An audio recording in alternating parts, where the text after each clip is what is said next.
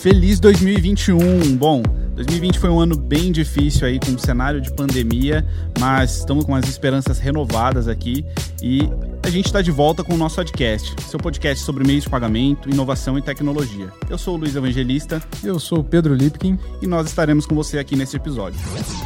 Nesse terceiro bate-papo, vamos entender como funciona o e-commerce, o que são os marketplaces e quais são as melhores soluções de pagamento para o segmento digital neste ano de 2021.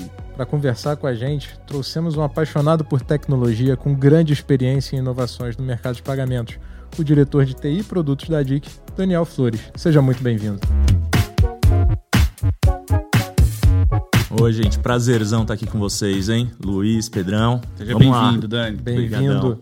E para a gente começar essa conversa, muito se fala sobre e-commerce, varejo eletrônico, marketplaces, entre outros termos. Você pode explicar para a gente o que significam esses termos e como isso é diferente do varejo tradicional? Então, vamos lá. Olha só, varejo tradicional é quando você vai numa lojinha lá e compra alguma coisa, né? Então você vai lá pessoalmente, passa seu cartãozinho, fazia o seu boleto lá, antigamente no varejo, enfim. Com a chegada da internet, trouxe um outro modelo de negócio, né? Estou falando com a chegada da internet desde a década de 90, tá? E com isso também apareceu um novo modelo de negócio que é o chamado e-commerce, que é uma loja digitalizada. Então você pode comprar produtos pela internet e isso chegava na sua casa. Uma grande revolução, né? E trouxe muita satisfação dos clientes também. É com tudo isso que aconteceu, com a evolução de tudo isso, e aparecendo novas lojas na internet, essas lojas têm que proporcionar segurança. Então você não entra em uma loja lá desconhecida e compra alguma coisa. Né? E com o crescimento disso, aparecendo mais lojas e mais lojas, fica mais difícil difundir tudo isso e promover este item que eu disse aqui de segurança, né? Então isso nasceu um outro modelo de negócio que a gente chama de marketplace. Marketplace o que que é, cara? É um shopping. Shopping virtual. É um shopping virtual. Só que ele traz a segurança para você disso, que realmente esse seu produto vai ser entregue entendeu? Então que você compra de um lojista, né? Então quando está escrito ali assim, ó, produto vendido é, é, por um shopping X, mas entregue pela loja do Pedro, por exemplo. Então ele garante que isso vai ser entregue. Com certeza. Então isso revoluciona este mercado, entendeu? Sem dúvida. E se a gente fizer esse panorama, né? Você falou de década de 90, mas hoje em dia a gente teve a digitalização forçada em 2020 com a pandemia. Né? E como é que você viu a estratégia né, dos negócios diante desta digitalização forçada? A gente tinha um, um panorama, um cenário, né? Que nem todos estavam preparados para isso. Então, olha só, a gente teve que fazer uma mudança radical. E isso também aconteceu quando a gente já estava pronto para também funcionar né, em, um, em um mundo digital. Então, pequenos estabelecimentos e tudo isso conseguiram se digitalizar rapidamente e os que não conseguiram e os que não se mexeram acabaram quebrando também. Né? Mas a gente teve aqui um, um cenário em um crescimento altíssimo e foi uma coisa, uma onda que chegou e realmente forçou o cara a ir para esse mundo digital. E, ela, e essa onda veio para ficar, né, Dani? Exatamente. Então, olha só, a gente tinha um mundo antes de 2020 e depois de 2020. Exatamente. É, ninguém escutava falar em link de pagamento, que era uma coisa que acaba... existia já isso antes de 2020. Depois de 2020, cara, é agora é uma coisa comum alguém te mandar um link para você pagar alguma coisa e tudo isso. E também vira um cenário, cria um, um ecossistema mais seguro. Porque quem já não passou um, um momento de uma assinatura de um jornal, por exemplo, que o atendente pedia seu número de cartão de crédito, que o seu corretor pedia uma foto do seu cartão de crédito. Gente, isso é inseguro, porque depois ele vai lá aqui em São Paulo, ali na Praça da Sé, e vende o seu número de cartão ali. Pois né? é. O link de pagamento traz muita segurança nesse processo. Por quê? Porque o, o, o lojista te manda um link e você faz um pagamento em um ambiente seguro, preservando seus dados, preservando a sua integridade, entendeu? É, ele traz segurança e ele traz inclusão também, né, Dani? Porque teve muitos pequenos estabelecimentos que não tinham possibilidade de ter um e-commerce ou montar uma loja, enfim, com toda a estrutura da internet e que a solução resolveu como um meio de pagamento ali, né? Exatamente.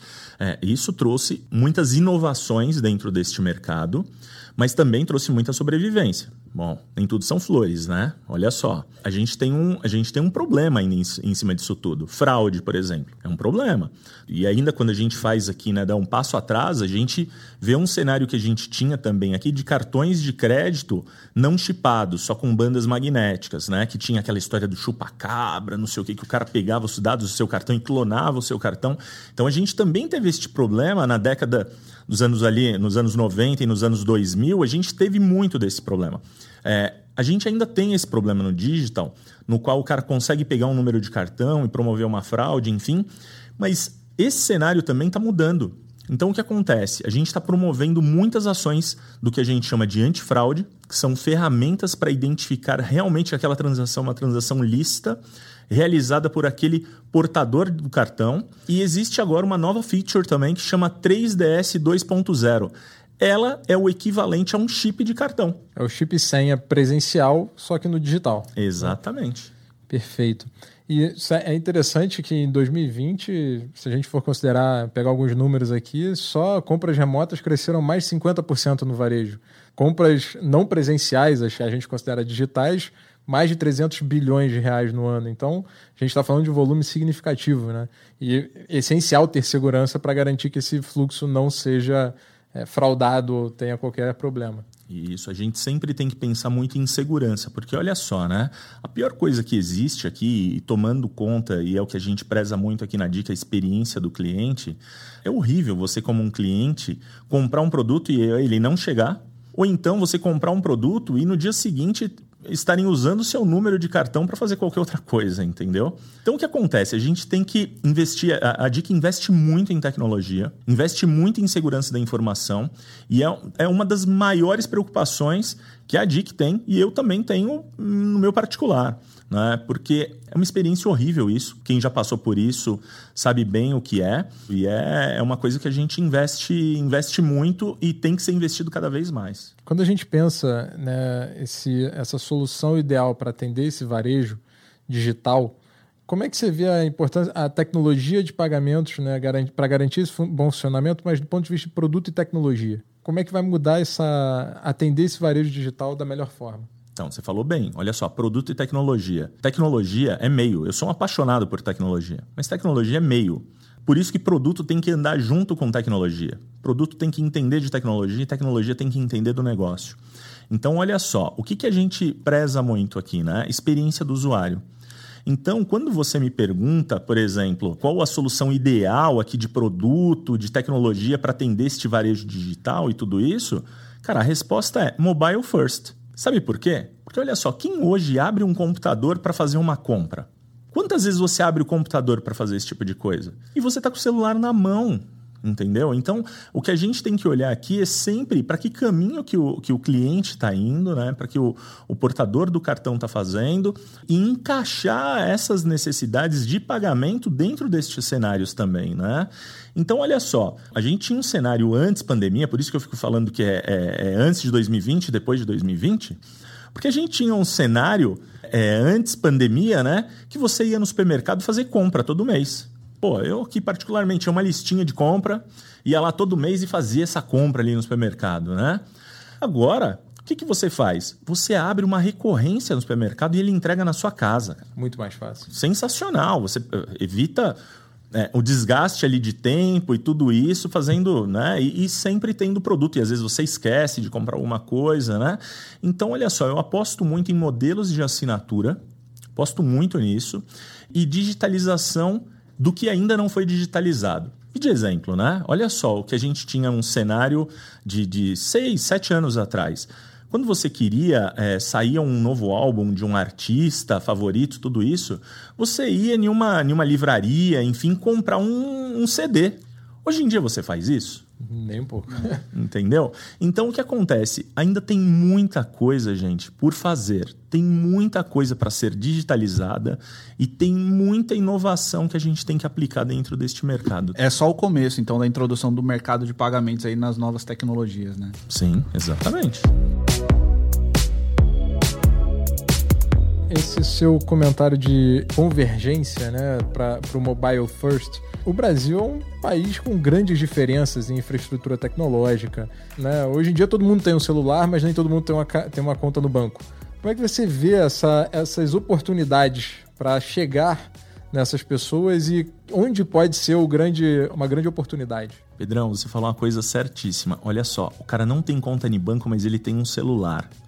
Então, assim, por estudos aqui recentes, significa que o brasileiro ele tem quase que duas linhas de telefone para cada brasileiro. Olha que coisa absurda.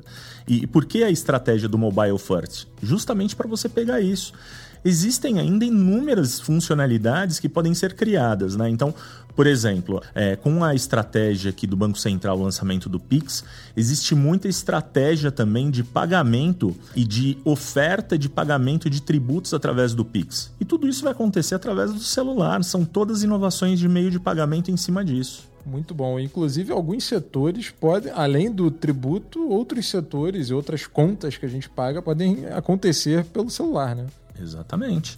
E com tudo isso, vai trazer uma inteligência de dados mais poderosa.